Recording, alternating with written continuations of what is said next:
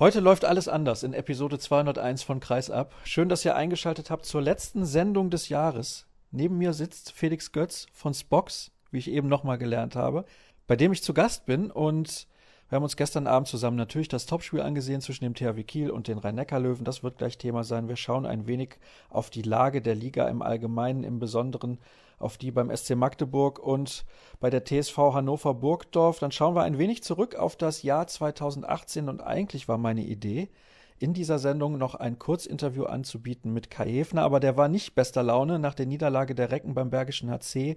Sieben Pleiten jetzt in Serie für die Niedersachsen. Deswegen dieses Interview heute nicht mit dabei. Auch nicht mit dabei ein Gespräch mit Jutta Ermann-Wolf, denn die EHF hat gesagt, n -n, zu dem Thema, was das Finale der Frauen-Europameisterschaft angeht und die Fehlentscheidung der beiden Schiedsrichterinnen, sollte erstmal nichts gesagt werden. Da bleibe ich aber auf jeden Fall dran und gleich dann im Interview der Woche begrüße ich Alicia Stolle vom Thüringer HC. Ja, Felix, wollen wir anfangen mit dem VfB Stuttgart? Das ist ja momentan eigentlich dein Lieblingsthema, ne? Das ist ein super Thema, Sascha. Ja, da bin ich ganz wild drauf. Und da möchte ich auch gleich mal sagen, dass ich im Gegensatz zu Kai Hefner trotz übler Niederlagenserie parat stehe. Trotz der ganzen Pleiten, die der VfB sich einheimst. Hartes Jahr für uns Schwaben. Ganz hartes Jahr. Ich weiß gar nicht, ist Kai Hefner auch VfB-Fan? Weißt du das zufällig? Ich meine, er hat mir das mal erzählt, ja. Also für ihn lief das Jahr eigentlich komplett beschissen, wenn wir ehrlich sind. Zuletzt hat er ja noch nach einer Verletzung eigentlich ein relativ starkes Comeback gegeben, aber dann hat Christian Prokop gesagt, nee, im WM-Kader bist du erstmal nicht dabei, aber das soll aktuell gar nicht unser Thema sein. Lass uns sprechen über dieses Spiel gestern zwischen dem THW Kiel und den Rhein-Neckar-Löwen. Ich bin eigentlich mit der Erwartung eines Kieler Sieges in dieses Spiel reingegangen. Du auch? Ging mir auch so. Ich habe auch die Zebras vorne gesehen von Anfang an, einfach weil sie in den letzten Wochen doch beeindruckend auf konstant sehr hohem Niveau einfach agiert haben. Deswegen und dann noch mit dem Heimvorteil dazu. Da war auf jeden Fall Kiel der Favorit, haben auch die Löwen ja im Vorfeld so gesehen, ehrlich gesagt. Ist das dann die passende Einstellung, wenn du Pokalsieger bist und Vizemeister und davor zweimal die Meisterschaft gewonnen hast, dass du sagst, ja, wir sind in Kiel jetzt Außenseiter? Eigentlich müsste man doch versuchen, mit einer breiten Brust in so ein Spiel zu gehen. Naja, du kannst ja eine breite Brust haben und nach außen tief stapeln. Das ist ja auch eine durchaus eine Taktik, die mal vorkommt und die auch funktionieren kann. Hat jetzt aber gestern definitiv nicht funktioniert. Am Ende haben sich die Zebras mit 31 zu 28 durchgesetzt. Ein Spiel mit relativ vielen Toren, obwohl eigentlich beide Mannschaften generell eine gute Abwehr stellen. Komisch. Stimmt. Und vor allem ein Spiel auch, in dem man von Anfang gesehen hat, dass es um sehr viel geht. Beide Teams sehr, sehr konzentriert. Und ja, also sehr ausgeglichen eigentlich ja lange Zeit, bis die Löwen ja dann sogar mal davongezogen sind auf drei Tore, glaube ich, oder? Und ein wesentlicher Faktor dann, als das Spiel wieder in die andere Richtung gekippt ist, war auf jeden Fall Landin im Tor, der plötzlich einige Bälle weggenommen hat. Weiß nicht, wie du das gesehen hast. Ja, ähnlich. Wir saßen ja vor dem gleichen Bildschirm, deswegen hatte ich da keine Wahl, es anders zu sehen. Aber Spaß beiseite. Es gab da einen 6 zu 1 Lauf des THW Kiel und dann haben sie die Partie vor der Pause gedreht, sind mit einer 16-15 Führung in die Halbzeit gegangen. Da hätte es sogar eine höhere Führung sein können, aber die Löwen haben das dann nochmal einigermaßen in Schach gehalten. Und dann zu Beginn der zweiten Halbzeit habe ich gedacht, ja, weil sie es eben knapp gehalten haben, werden die Löwen jetzt richtig Gas geben und irgendwie dieses Spiel gewinnen. Was hat der THW dann in der zweiten Halbzeit aus deiner Sicht besonders gut gemacht? Gute Deckung gespielt auf jeden Fall eine sehr defensive Deckung ja, die aber sehr, sehr gut funktioniert hat. Sie haben vor allem durch die Deckung, glaube ich, das Zusammenspiel von Andy Schmid und Kohlbacher auch ein gutes Stück weit unterbunden. Und ich denke, das war schon der, der entscheidende Faktor letzten Endes. Wer mir auch sehr, sehr gut gefallen hat, mal wieder beim THW Kiel, war Harald Reinkind. Sieben Treffer hat er gestern gemacht. Er hat auch im Hinspiel, ich glaube, eine Quote gehabt von sechs von sechs. Warum blüht er jetzt in Kiel gefühlt so richtig auf? Gute Frage. Also er war tatsächlich sehr, sehr gut, ausgerechnet gegen seinen Ex-Verein. Also gestern muss man aber auch sagen, er wurde häufiger dann doch sträflich alleine gelassen, hat also doch sehr viele leichte Tore auch erzielt.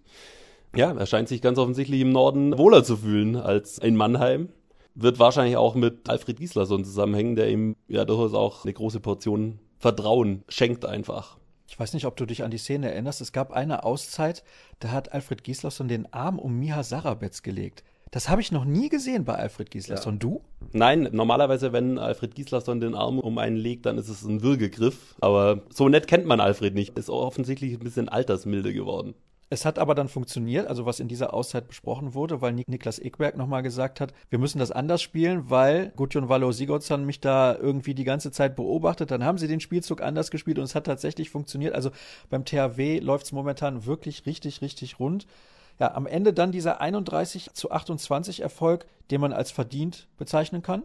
Der war auf jeden Fall verdient und hat zur Folge, dass die Löwen meiner Ansicht nach aus dem Titelrennen raus sind. Das hat auch Nikola Jakobsen schon vor dem Spiel gesagt, dass er davon ausgeht, dass sie dann nicht mehr im Meisterrennen dabei sind, wenn sie das Spiel verlieren. Und so ist es jetzt einfach auch sieben Minuspunkte und damit eben auch sieben Punkte Rückstand auf Flensburg. Das ist nicht machbar. Schon alleine deswegen, weil Flensburg, glaube ich, nicht so viele Punkte abgeben wird noch. Das kann ich mir auch nur schwer vorstellen. Momentan ja Flensburg bei 38 zu 0 Punkten, 19 Siege aus 19 Spielen. Klar, da waren ein paar knappe Erfolge auch mit dabei, aber insgesamt enorm souverän, was der deutsche Meister bietet. Sowieso nur eine Niederlage im ganzen Jahr 2018. Da kommen wir aber dann gleich noch zu. Ich bin auch der Meinung, dass diese Leistung der Löwen ein bisschen das widerspiegelt, was wir in den letzten Monaten, also insbesondere in dieser Saison von den Löwen so gesehen haben. Immer wieder Phasen, wo sie richtig brilliert haben, aber auch dann irgendwie so blöde Fehler, die man von dieser Mannschaft gar nicht kennt. Und deswegen kommen sie auf sieben Minuspunkte. Das ist der entscheidende Punkt. Den Löwen fehlt ganz eindeutig in dieser Saison die, die Konstanz, um eben dann Meister werden zu können. Das ist der Punkt. Gut, dann hast du das Ergebnis schon eingeordnet. Jetzt steht hier noch auf meinem Zettel Steffen Feeth. Der hat auch gestern wieder nicht gespielt. Was zum Teufel ist da los? Metzmenzer Larsen mit zwei Toren ist jetzt keine überragende Leistung, wo man sagen könnte, da kann man Steffen Feeth nicht mal bringen. Ganz genau. Hat mich auch überrascht, eben weil Larsen nicht wirklich gut gespielt hat, dass dann Fed überhaupt keine Rolle gespielt hat, aber wie schon in den letzten Spielen ja auch, ist aus Nationalmannschaftssicht natürlich besorgniserregend, weil wir wissen alle, dass Steffen Fed schon ein Spieler ist, der viel Selbstvertrauen haben muss, um seine Topleistung abzuliefern und der eben auch einen Trainer an seiner Seite braucht, der ihn stärkt und ihn mal in Arm nimmt das hat übrigens auch der eher als harte Hund bekannte Petkovic in Berlin vorbildlich gemacht mit Fed, finde ich. Und er ist unter ihm dann auch wieder aufgeblüht. Deswegen, also ich denke, da hat Christian Brokop jetzt schon alle Hände voll zu tun, Steffen Feth wieder auf Kurs zu bringen, dass er in der Lage ist, der Nationalmannschaft richtig zu helfen. Und davon sind wir ja doch ein gutes Stück abhängig auch. Mich hat das nicht nur verwundert aus Sicht der Nationalmannschaft. Klar, für den DHB ist das richtig mies, dass Feth hier in den letzten Spielen eigentlich gar nicht gespielt hat. Aber er ist jemand, der auch aus der Distanz mal Tore erzielen kann. Und das hätte den Löwen gestern besonders gut getan. Denn wie gesagt, Mensa Larsen ist ein Spieler, der dann häufig versucht durchzubrechen. Pettersson auf der anderen Seite auch. Das heißt, es fehlt Wurfkraft aus dem Rückraum. Da war Fehlt doch der geeignete Mann für gewesen. Oder sehe ich das komplett falsch? Nee, sehe ich genauso wie du. Also ich, ich kann es auch nicht so recht erklären, was in Jakobsen vorgeht. Was ist da womöglich sogar irgendwas vorgefallen, was ihm nicht gepasst hat? Ich weiß es nicht, wobei ich mir das bei Steffen Fehlt ehrlich gesagt auch nicht vorstellen kann. Ist nicht der Typ dafür, der irgendwelche Kapriolen schlägt. Ja, schwierig. Ich verstehe es nicht. Also es gibt ja auch schon die ersten Verschwörungstheorien von wegen, dass Jakobsen als dänischer Nationaltrainer die deutsche Mannschaft schon mal schwach halten will vor der WM. Aber das ist dann wohl auch eine Verschwörungstheorie und nichts mehr. Das kann ich mir ehrlich gesagt auch nicht vorstellen. Dafür sind sie auch zu viel Sportsmänner und wollen natürlich auch Erfolg mit der eigenen Mannschaft haben, in dem Fall der Vereinsmannschaft. Ja, wie gesagt, das war also das Spiel des THW Kiel gegen die Rhein-Neckar-Löwen 31 zu 28. Das Endresultat Kiel jetzt Weiterhin bei vier Minuspunkten, hat, glaube ich, die letzten 19 Pflichtspiele in Serie gewonnen, darunter ja zwei im DHB-Pokal und auch noch zwei weitere im EHF-Cup. Und die Rhein-Neckar-Löwen müssen sich wahrscheinlich vom dritten deutschen Meistertitel in den letzten vier Jahren endgültig verabschieden, auch wenn die Saison natürlich gerade erst bei der Hälfte ungefähr angekommen ist. Dann schauen wir mal, was sonst noch so los war aktuell in der Liga. Wir haben ja gestern dann nebenbei noch geschaut, wie steht so bei den anderen Partien. Es hat noch gespielt Melsungen gegen Wetzlar. Da haben sich die Melsunger durchgesetzt, relativ knapp dann noch am Ende, obwohl es zwischendurch eigentlich schon relativ klar war. Und zur Halbzeit stand es bei Leipzig gegen Magdeburg, glaube ich, 13 zu 11 für die Sachsen. Und da haben wir schon gedacht, boah, die nächste Niederlage für Magdeburg, aber am Ende hat sich Magdeburg durchgesetzt mit 25 zu 24. Das war nochmal ein ganz wichtiger Sieg zum Jahresabschluss, glaube ich, für den SCM. Das war extrem wichtig für den SCM, ja. Gerade auch so ein hart umkämpftes Derby dann so knapp zu gewinnen, kann ja nochmal einen Zusatzpush geben dann fürs neue Jahr. Also das Spiel jetzt auch noch zu verlieren, das wäre, das wären dann schon harte Wochen geworden, bis es wieder losgeht. Grundsätzlich sehe ich Magdeburg ja jetzt nicht so dramatisch eigentlich, wenn man mal schaut, welche Spiele die verloren haben. Klar, zu Hause gegen Göppingen solltest du nicht verlieren, wenn du oben dabei sein willst. Auch zu Hause gegen die Füchse muss man nicht unbedingt verlieren. Aber ansonsten waren es Auswärtsniederlagen in Flensburg, Auswärtsniederlagen bei den Löwen und noch verloren bei den Füchsen, glaube ich. Dann haben wir minus 10, genau. Also ich meine, diese drei Spiele, die kannst du ja durchaus mal verlieren. Das ist ja möglich. Also es ist jetzt nicht so, dass die Punkte gelassen haben, reihenweise gegen Bietigheim und Co. oder so weiter. Und man muss auch dazu sagen, bei dem Spiel zu Hause gegen Göppingen, da hat Daniel Rebmann im Kasten der Göppinger in dieser Phase, in diesen Wochen wirklich sensationelle Leistungen am Stück abgeliefert und auch in der Partie wieder gut gehalten.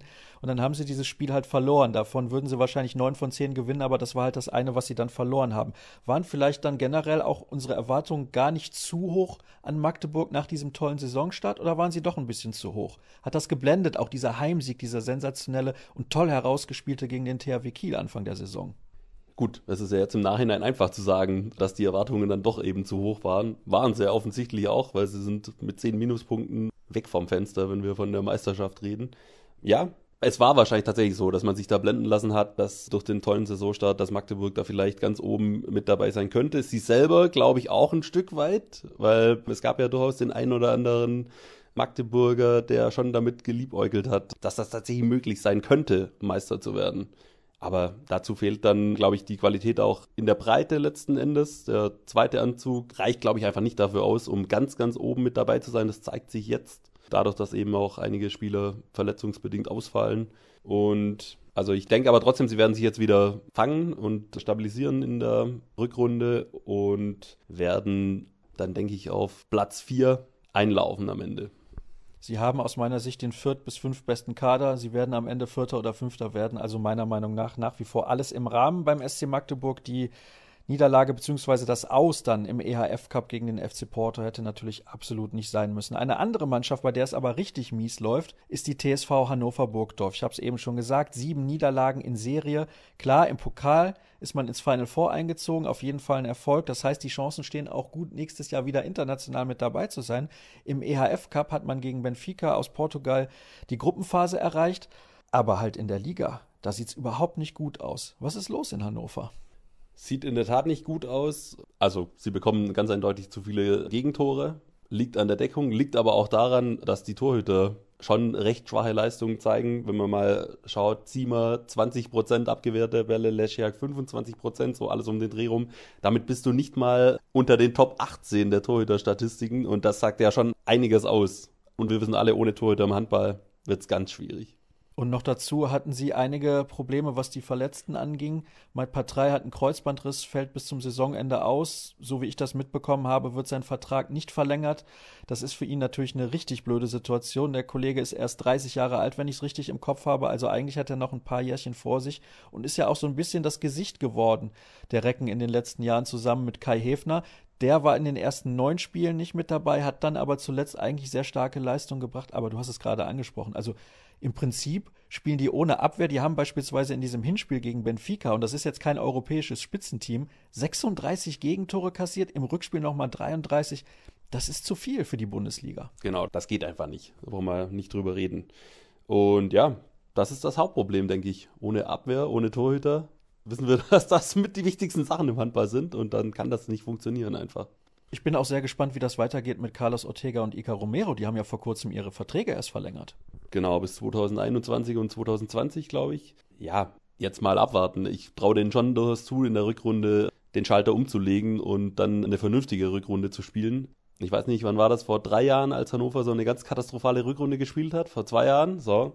Vielleicht klappt es ja dieses Mal andersrum, dass man nach einer verkorksten Hinrunde eine sehr, sehr gute Rückrunde spielt. Also was den Kader angeht, ist das den Recken auf jeden Fall zuzutrauen. Und könnte übrigens sogar ein Vorteil sein, dass Hefner jetzt eben dann nicht dabei ist bei der Weltmeisterschaft und entsprechend auch Zeit hat, sich trotz sein, auch wenn er jetzt schon in guter Form war nach seiner Verletzung, aber trotzdem noch ein bisschen Zeit hat, nochmal auf 100 Prozent zu kommen. Also für Hannover könnte das tatsächlich ein Vorteil sein, dass er nicht zur WM fährt. Vielleicht wird er ja noch nachnominiert, wie 2016 bei der Europameisterschaft. Da hat es ja dann zum Titel gereicht. Naja, schauen wir mal. Ich glaube, bei der WM im eigenen Land könnte es eng werden. Wir gucken ein bisschen zurück auf das Handballjahr 2018 zum Abschluss. Da stehen auch ein paar Stichwörter auf meinem Zettel. Es fing an mit einer desaströsen Europameisterschaft für die deutsche Nationalmannschaft. Ja, ich erinnere mich auch mit Grausen an die zweieinhalb Wochen in Kroatien. Aber nur sportlich. Selbstverständlich nur sportlich, sonst wunderschön. nee, man hat von Anfang an eigentlich das Gefühl gehabt, dass irgendwas nicht passt, dass es zwischen Mannschaft und Trainer irgendwie nicht so hundertprozentig hinhaut, das Spiel an sich einfach nicht funktioniert hat. Es war von Anfang an der Wurm drin und es hat sich dann auch durchgezogen.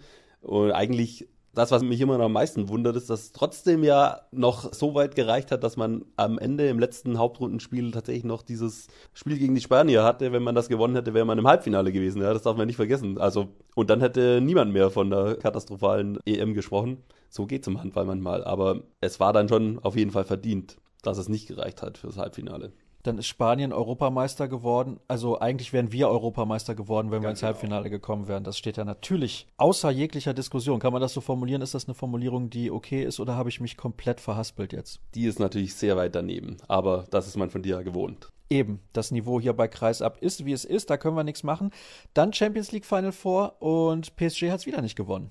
Ja, sehe ich ehrlich gesagt immer so ein bisschen mit Schadenfreude, wenn es bei PSG wieder nicht reicht. Das gilt sowohl für den Handball als auch für den Fußball. Ich persönlich kann einfach mit diesem Konstrukt PSG und den Kataris sehr, sehr wenig anfangen und ja, also ganz ehrlich, mich freut es dann immer, wenn das dann nicht reicht mit dem größten Geld, das zur Verfügung steht, eben diesen Titel. Man kann ihn nicht planen, das hat sich gezeigt auf jeden Fall. Aufgepasst auf Pick Saget 2019. So viel nur an dieser Stelle. Dann ist Flensburg Meister geworden mit nur einer Niederlage im ersten Halbjahr 2018 und wir wissen ja mittlerweile auch im zweiten Halbjahr 2018 kein einziges Bundesligaspiel verloren. Besser gesagt, eine Niederlage halt in Magdeburg, ich glaube im März war es, und sonst alle anderen Spiele gewonnen. Wirklich sensationell. Und die Löwen haben den Titel ein bisschen verschenkt in den letzten Wochen der Saison 2017, 2018. Die Löwen hätten einen Punkt mehr noch gebraucht. Und wenn man überlegt, dass sie in den letzten, wann war das? Von den letzten fünf Spielen, die ersten drei quasi von diesen letzten fünf Spielen haben sie nur einen Punkt aus drei Spielen in Folge geholt und haben da die Meisterschaft regelrecht zum Fenster rausgeworfen eigentlich. Unglaublich. Hat ja keiner mehr damit gerechnet, hat auch Flensburg selber nicht mehr damit gerechnet. Es passt so ein bisschen jetzt zu dieser Saison, was die Löwen da veranstaltet haben, dass die Konstanz dann irgendwie nicht mehr da ist im Moment.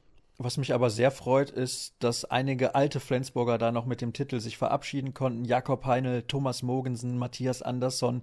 Die SG Flensburg-Handewitt hatte viele Jahre die deutsche Meisterschaft nicht gewonnen und man hat das auch richtig gemerkt, was das diesem Verein bedeutet. Ja, man muss auch mal überlegen, als Franjes ging und Mahula übernommen hat, haben viele gesagt, oh, ob das jetzt auf so konstant hohem Niveau weitergehen kann. Also gab es viele Zweifler an ihm. Und er hat das gemacht, was Raniers eben nicht geschafft hat in den Jahren davor. Also unglaublich gute Leistung von Flensburg. Kann man nur den Hut vorziehen. Was ist dein Handballhöhepunkt 2018 gewesen? Eieiei, da fragst mich was. Schwierig. Also für mich persönlich sind die Höhepunkte natürlich normalerweise bei den großen Turnieren. Und da gab es zumindest aus deutscher Sicht ja diesmal keinen Höhepunkt. Hm, was war der Höhepunkt? Tja, schwierig. Wirklich schwierig. Gab es denn einen? Ja, also ich fand das Halbfinale im Champions League Final Four, das hat mir schon sehr, sehr gut gefallen. Mit Dominik Klein, der dann natürlich auch ordentlich Stimmung gemacht hat und die Halle entsprechend angeheizt hat. Sonst, hm, ist schwierig. Also ich war jetzt bei der Frauen-Europameisterschaft nicht vor Ort, die wirklich grandios gewesen sein muss. Da hat ja Frankreich dann auch den Titel gewonnen. Gibt so viele Höhepunkte eigentlich muss man ganz ehrlich sagen. Ne? Also weil der Handball natürlich immer wieder was Tolles bietet. Natürlich gibt es immer viele Höhepunkte im Laufe der Saison, aber so aus deutscher Sicht einer, der dich richtig vom Hocker gehauen hat, das gab es dann eben dieses Jahr doch nicht. Den wird es ja dann 2019 geben. Ich hoffe es wirklich sehr, habe aber Zweifel. Dabei wollen wir es belassen. Felix, herzlichen Dank. Wir sind natürlich sehr gespannt, was die Weltmeisterschaft bringen wird. Und jetzt machen wir noch eine kurze Pause und dann gibt es gleich das Interview der Woche. Wir kommen zum Interview der Woche, dem letzten im Jahr 2018. Ich weiß gar nicht, wie viele Gespräche ich in diesem Jahr geführt habe. Es sind etliche gewesen, aber ich freue mich, dass jemand noch zugesagt hat, der gerade erst eine Europameisterschaft hinter sich hat, nämlich die der Frauen mit der deutschen Handballnationalmannschaft. Und das ist Alicia Stolle vom Thüringer HC. Ich grüße dich. Hallo. Na, das klingt ja nach bester Laune bei dir. Freut mich natürlich. Beste Voraussetzung also und als kurze Information vorab. Wir nehmen dieses Gespräch auf vor eurem Spiel am 27.12. beim SV Union Halle Neustadt. Das muss ich dazu sagen. Deswegen wissen wir natürlich noch nicht, wie diese Partie ausgegangen ist. Und diese Sendung erscheint ja oder ist erschienen, besser gesagt, am 28. Dezember. Blicken wir mal zurück auf die Europameisterschaft der Frauen. Zehnter Platz klingt jetzt nicht so toll. Ich fand es aber ganz gut. Ja, also im Nachhinein betrachtet können wir, denke ich, sehr viel Positives aus dieser EM ziehen. Klar ist man nachher erstmal ein bisschen enttäuscht, wenn am Ende, sage ich mal, noch so viel möglich gewesen wäre und man ins Halbfinale hätte einziehen können und man am Ende noch nicht mal um Platz 5 spielt und dann nur noch Zehnter ist aufgrund der Tordifferenz nachher noch. Aber ich denke, im Nachhinein können wir das sehr, sehr positiv alles sehen. Als ich mit Björn Parzen auf die Europameisterschaft vorausgeschaut habe, hat er gesagt, wenn man Norwegen, den großen Topfavoriten, also einen der großen Topfavoriten, knacken kann, dann ist das im ersten Spiel. Lass uns doch mal ein bisschen schauen auf diese Partie, wo ihr eben gegen den mehrfachen Europameister gewonnen habt. Wie habt ihr das hinbekommen, deiner Meinung nach? Und war das auch so eine Initialzündung für den weiteren Turnierverlauf? Ja, also ich denke, wir sind in dieses Spiel ohne Druck reingegangen, weil natürlich, wenn man gegen amtierenden Europameister und Vize-Weltmeister spielt, da haben wir uns jetzt nicht die größten Chancen ausgerechnet, aber wir wollten einfach unser Spiel machen und dann, ja, hat einiges sehr gut funktioniert und wir sind immer dran geblieben und haben uns auch nicht abschütteln lassen und ja, am Ende haben wir einfach ein verdammt gutes Spiel gemacht und Norwegen ja, der Trainer von Norwegen hatte gesagt, das war halt eines ihrer schlechtesten Spiele wohl, die sie gemacht haben, aber letztendlich haben wir trotzdem gewonnen und ja, ich denke, darauf können wir verdammt stolz sein und es war auf jeden Fall ein guter Start ins Turnier. Naja, kommt ja auch darauf an, was der Gegner so zulässt. Also Norwegen hätte vielleicht an dem Tag andere Mannschaften geschlagen, euch halt nicht. Dann habt ihr verloren gegen Rumänien. Die Rumäninnen haben natürlich insgesamt auch ein sehr, sehr gutes Turnier gespielt. Und dann gab es diese Partie gegen Tschechien zum Abschluss der Vorrunde. Und du hast gerade eben gesagt, gegen Norwegen konntet ihr ohne Druck spielen. Da hat man schon ein bisschen gemerkt, dass Druck da war. Denn mindestens ein Unentschieden musste ja her, um in die Hauptrunde zu kommen. Hast du das auf dem Spielfeld dann auch so wahrgenommen? Ja, ich denke, gerade der Anfang des Spiels war von uns sehr hektisch und, sage ich mal, ich weiß nicht, ich würde nicht sagen überfordert, aber alle haben nicht so das gemacht, was sie eigentlich können und waren, sage ich mal, ein bisschen ängstlich vielleicht auch. Und da haben wir erstmal einige Minuten gebraucht, um uns ins Spiel zu kämpfen und dann auch die zwei Punkte einzufahren. Das habt ihr dann geschafft und seid in die Hauptrunde eingezogen. Und ich kann mich noch sehr gut erinnern, dass Henk Gruner sehr früh in diesem Spiel eine Auszeit genommen hat. Und ich hatte das Gefühl, er hat genau die richtigen Worte gefunden. Überhaupt finde ich, er findet sehr oft die richtigen Worte.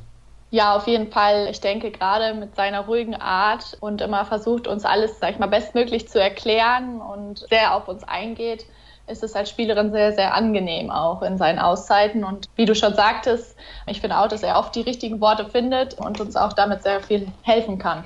Er gilt als ein Mensch, der sehr viel Positives ausstrahlt. Kannst du das so bestätigen? Ja, auf jeden Fall. Also ich denke, gerade Henk ist das Paradebeispiel dafür. Also er fordert das auch sehr von uns, dass wir mit mehr Freude spielen und gerade diese Lockerheit, die bei uns in den letzten Jahren leider auch gefehlt hat, versucht er ein bisschen mehr reinzubringen. Und ich denke auch, dass man das in den Spielen gesehen hat, wo wir die Punkte geholt haben und gut gespielt haben. Da war einfach eine gewisse Lockerheit bei uns. Und wenn wir sehr verkrampft sind, jetzt gerade wie beispielsweise das vorhin genannte Tschechien-Spiel und uns selber sehr viel Druck machen, dann funktioniert halt leider nicht mehr alles so gut. Wie kann man denn diese Verkrampftheit dann rausbekommen? Ja, ich denke, dass es gerade daran auch ein bisschen liegt, dass wir halt alle noch sehr jung und unerfahren sind. Und klar, dann sagen immer alle, ja, ihr müsst euch ja keinen Druck machen und ihr seid noch so jung, ihr müsst halt noch dazu lernen und alles. Aber ich denke, den größten Druck, den machen wir Spielerinnen uns dann leider auch selbst und wir erwarten dann leider von uns auch immer, sage ich mal, die Bestleistung und wenn dann mal ein Fehler passiert, lassen wir uns dann noch leichter aus der Ruhe bringen als vielleicht eine sehr erfahrene Spielerin. Ihr habt dann Spanien geschlagen zum Auftakt der Hauptrunde in einem Spiel, wo ihr eine sehr, sehr gute Leistung gebracht habt. Denn Spanien ist eben auch eine erfahrene Mannschaft mit so Spielerinnen wie Carmen Martin. Und dann gab es eben diese Partie gegen Ungarn, die ihr ganz knapp und unglücklich verloren habt. Das war eigentlich der Knackpunkt dann hinten raus. Ja, ich denke, gegen Spanien haben wir einfach eine bombastische erste Halbzeit gespielt und uns dann einen sehr großen Vorsprung erarbeitet und das dann auch nach Hause gefahren. Gegen Ungarn, wie du schon sagtest, es war leider sehr unglücklich und vielleicht am Ende waren wir da auch nicht clever genug einfach sehr schade, weil da hätten wir schon Paris sicher machen können und so verlieren wir leider unglücklich mit einem Tor und müssen auf andere Mannschaften hoffen, ja, was dann leider dann am Ende auch nicht gereicht hat. Wie war das denn dann an diesem letzten Hauptrundenspieltag? Ihr konntet ja mittags eigentlich noch ins Halbfinale einziehen und dann plötzlich bei diesem Spiel von Rumänien gegen Ungarn verletzt sich Christina Neago in einer Szene, wo es eigentlich gar keinen Zweikampf gab, sehr, sehr schwer. Auf diesem Wege gute Besserung, auch wenn sie wahrscheinlich, glaube ich, in diesen Podcast nicht reinhören wird. Aber habt ihr da auf der Tribüne gesessen? Habt ihr das irgendwo in den Kabinen verfolgt, wie dieses Spiel verläuft? Weil das für euch ja auch immens wichtig war, dieser Ausgang. Ja, auf jeden Fall. Natürlich, wir waren vorher noch im Hotel, sind dann mit dem Bus zur Halle gefahren und in der Halle, ja, haben wir dann, wir haben vorher schon immer Zwischenstände mitbekommen und das ist natürlich dann sehr ärgerlich. Ich meine, wir haben natürlich auf Rumänien gehofft und ja, dass es dann am Ende nicht gereicht hat. Und wenn man dann nachher in der Kabine hört vom letzten Holland-Spiel, dass man halt mit 13 Toren gewinnen muss, um ins Halbfinale einzuziehen gegen Holland, was jetzt auch nicht die schlechteste Mannschaft ist, ist es natürlich ein bisschen erstmal sage ich mal, da ist man schon so ein bisschen enttäuscht. Wir sind dann aber in das Spiel reingegangen und haben gesagt, eigentlich dass wir alles versuchen werden. Aber ja, 13 Tore wären natürlich schon eine Wucht gewesen. Das wäre eine absolute Sensation gewesen, weil du ja auch gerade angesprochen hast, Holland einer der absoluten Top-Mannschaften und überhaupt ein Sieg gegen diese Mannschaft ist schwer einzufahren. Kommen wir mal ein bisschen genau. auf dich persönlich zu sprechen. Du bist ja ins All-Star-Team gewählt worden. Eine Überraschung aus deiner Sicht? Ja, auf jeden Fall. Also ich habe da überhaupt nicht mit gerechnet, sage ich mal, und war dann auch ganz überrascht, als mir das mitgeteilt wurde ja, aber natürlich freue ich mich dafür umso mehr und ich denke, es ist ein toller Anreiz für die weitere Entwicklung auf jeden Fall. Wo bist du denn in deinen ersten Monaten seit deinem Wechsel im Sommer von Blomberg zum Thüringer HC und auch während dieser Champions League-Saison und dieses Turniers deiner Meinung nach besser geworden? Ja, also ich denke, dass ich mit meiner Entwicklung total zufrieden sein kann. Ich kriege hier beim THC vier Spielanteile und kann in der Champions League spielen und ich denke, dass ich gerade da einen Schritt nach vorne gemacht habe gerade was internationale Erfahrungen angeht. Das ist halt einfach ein ganz anderes körperliches Spiel als in der Bundesliga. Und ja, ich bin, was mein Zwischenfazit 2018 bin ich sehr zufrieden. Und wo konkret hast du dich verbessert? Gibt es da so ein, zwei Punkte, wo du sagst, da merke ich schon, das kann ich einen Tick besser, als das vor sechs, sieben Monaten der Fall gewesen ist? Du hast gerade das physische Spiel schon angesprochen. Ja, also explizit kann ich das gar nicht so genau sagen. Man arbeitet ja immer weiter an sich und versucht auch in allen Belangen irgendwie stärker zu werden. Ja, aber ich denke gerade das körperliche Spiel, was du gerade jetzt auch schon gesagt hattest, das ist halt einfach nochmal eine andere Hausnummer. Hast du gebraucht, dich daran zu gewöhnen? Ist ja schon ein massiver Unterschied in der Champions League. Da geht's hart zur Sache. Ja, also ich kann nur sagen, in unserem ersten Champions League-Spiel, was wir dann ja auch leider verloren haben, waren es so gerade die ersten 10, 15 Minuten, wo wir ein bisschen überrascht waren, weil es dann doch ganz schön hart war und wir viele neue Spielerinnen haben, die noch nie in der Champions League gespielt haben. Das war dann doch was ganz anderes und da musste man sich erstmal dran gewöhnen. Hart oder unfair? ja, manchmal ist es auch unfair. Ich meine, die Schiedsrichter pfeifen halt dort weniger als in einer normalen Liga und da kriegt man halt nicht für alles einen Freiwurf oder gleich einen 10 Meter und da muss man halt auch eine Abwehr selber auch mal härter zupacken.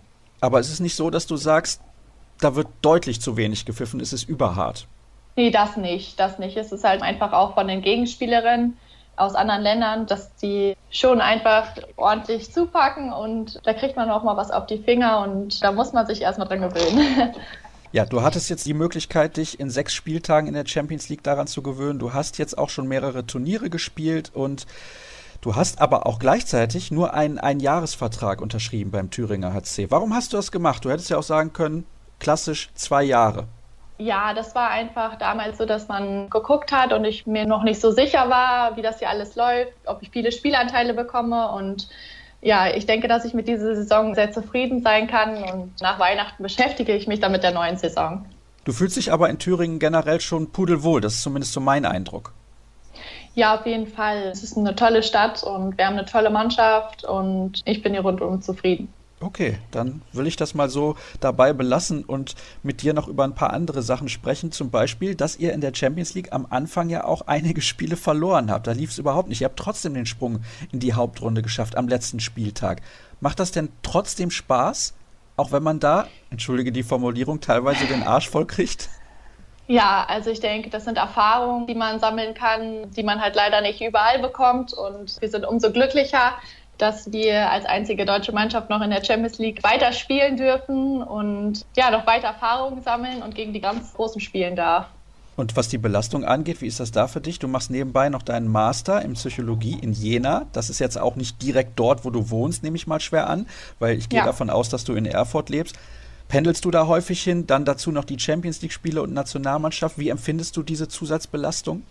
Ja, natürlich sind die englischen Wochen hart, gerade auch wenn man dann auch nochmal zur Uni fahren muss. Das stimmt natürlich. Ja, aber ich denke, dass es noch alles sehr viel Spaß macht und noch funktioniert alles. Und solange es gut geht, mache ich das auch gerne weiter. Okay, das ist ja auch mal eine Aussage. Also noch ist es im Rahmen, aber gucken wir mal, wie das in einem Jahr aussieht. Wenn du dann komplett durchgespielt hast die Saison, dann kann man das immer noch ein bisschen besser beurteilen, denn es geht ja für euch schon bald weiter. Also klar, wenn diese Sendung ausgestrahlt wird, habt ihr gestern schon gespielt. Ihr spielt am 30. und dann im Januar startet auch wieder die Champions League und es gibt ein ganz, ganz wichtiges Spiel gegen Bietigheim. Ihr habt beide bislang noch keine Punkte abgegeben in der Bundesliga. Das Spiel findet am 23. Januar statt und eine Woche vorher müsst ihr zu Hause noch gegen die Tussis aus Metzingen ran. Also eine Woche, in der sich vielleicht alles entscheidet für euch? Ja, also der Januar ist immens wichtig für uns, gerade in der Bundesliga. Und das sind natürlich dann die Big Points, die man machen muss, wenn man nachher um den Titel mitspielen will. Also gerade gegen Bietigheim und Metzingen sind halt die beiden Spiele, wo sich schon viel entscheiden kann und wo man dicke Pluspunkte sammeln kann. Und da werden wir natürlich alles für geben. Siehst du euch in der Außenseiterrolle? Ich finde es schwierig, von der Außenseiterrolle zu sprechen, wenn man amtierender deutscher Meister ist. Aber natürlich ist Bietigheim einfach eine Top-Mannschaft mit vielen Top-Spielerinnen. Und es wird auf jeden Fall spannend, wie das ausgeht. Gut, dazu sollte man sicherlich noch erwähnen, dass beispielsweise eure Spielmacherin Iveta Lusomova ausfallen wird und das ist nicht irgendwer, sondern vielleicht die beste Spielerin der Liga und eine der besten weltweit auf ihrer Position. Ansonsten hätten wir eigentlich alles besprochen, was es zu besprechen gibt. Ich wünsche dir einen guten Übergang und hoffe, dass ihr verletzungsfrei durch die weitere Saison kommt. Ihr habt da ja schon so das ein oder andere Problem und ja, dann gucken wir mal, was das so wird. Da werden wir natürlich im Rahmen der Weltmeisterschaft nicht so intensiv drüber sprechen können. Das ist sehr, sehr ärgerlich, dass dieses Topspiel zwischen der SG BBM Bietigheim und dem Thüringer HC dann ausgerechnet stattfindet, wenn die Heimweltmeisterschaft ausgetragen wird. Aber so ist das eben manchmal. Da müssen wir leider mit leben. Ja, nochmal herzlichen Dank an dich, Alicia, und das soll es dann gewesen sein mit Kreisab im Jahr 2018. Wenn ihr in den nächsten Tagen nicht wisst, was ihr machen sollt, hört doch noch mal rein in unsere Spezialausgaben zur 200. Folge mit Andreas Thiel mit Stefan Hecker und mit Robert Neidam. Außerdem gibt es ja noch die fünf WM-Vorfreude-Sendungen mit Heiner Brandt, mit Pascal Hens, mit Henning Fritz, mit Dominik Klein und mit Stefan Kretschmer. Dann hören wir uns 2019 hoffentlich wieder. Vielen Dank für eure Aufmerksamkeit, für eure Zeit, für eure Unterstützung. Alle weiteren Infos wie immer unter facebook.com slash kreisab. Bei Twitter sind wir zu finden unter kreisab.de und auch bei Instagram unter dem Hashtag und Accountnamen kreisab. Danke nochmal und bis 2019. Tschüss.